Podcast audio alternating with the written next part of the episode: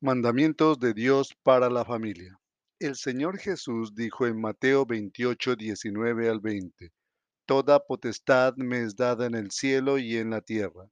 Por tanto, id y haced discípulos a todas las naciones, bautizándolos en el nombre del Padre y del Hijo y del Espíritu Santo, enseñándoles que guarden todas las cosas que os he mandado, y he aquí yo estoy con vosotros todos los días hasta el fin del mundo.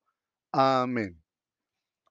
La versión Reina Valera contemporánea dice en el versículo 20, enséñeles a cumplir todas las cosas que les he mandado. A cumplir todas las cosas que les he mandado. El mandamiento en este versículo incluye tres partes principales. La primera parte es ir y hacer discípulos, es decir, seguidores. La segunda parte, bautizarlos. Y la tercera, enseñarles. Enseñarles a que cumplan todas las cosas que Él les había mandado. La palabra de Dios contiene una gran variedad de mandamientos.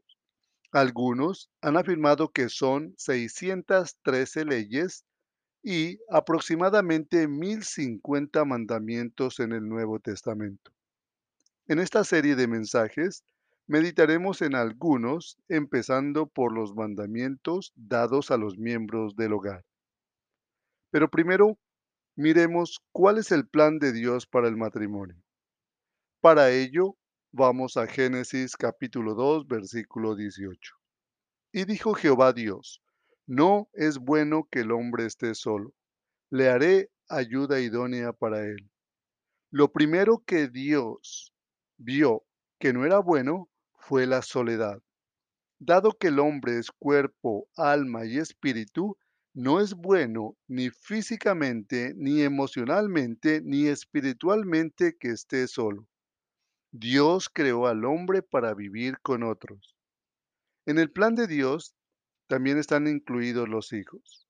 Génesis 3:16 dice, a la mujer dijo, multiplicaré en gran manera los dolores en tus preñeces.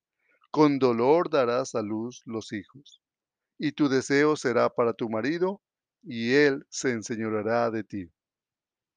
Darás a luz los hijos. De esta manera, hay un plan para cada miembro del hogar, el esposo, la esposa y los hijos. Ellos reciben unos títulos en la palabra de Dios que vamos a verlos a continuación. En 1 Corintios 11:3, el hombre es considerado la cabeza de la mujer. En Génesis 2:18, la mujer es considerada la ayuda idónea. En Salmos 127.3, los hijos son herencia de Jehová o un regalo de Dios. En Proverbios 1.8 vemos que los padres son la instrucción y la dirección de los hijos. En el próximo audio meditaremos en el hombre como la cabeza de la mujer.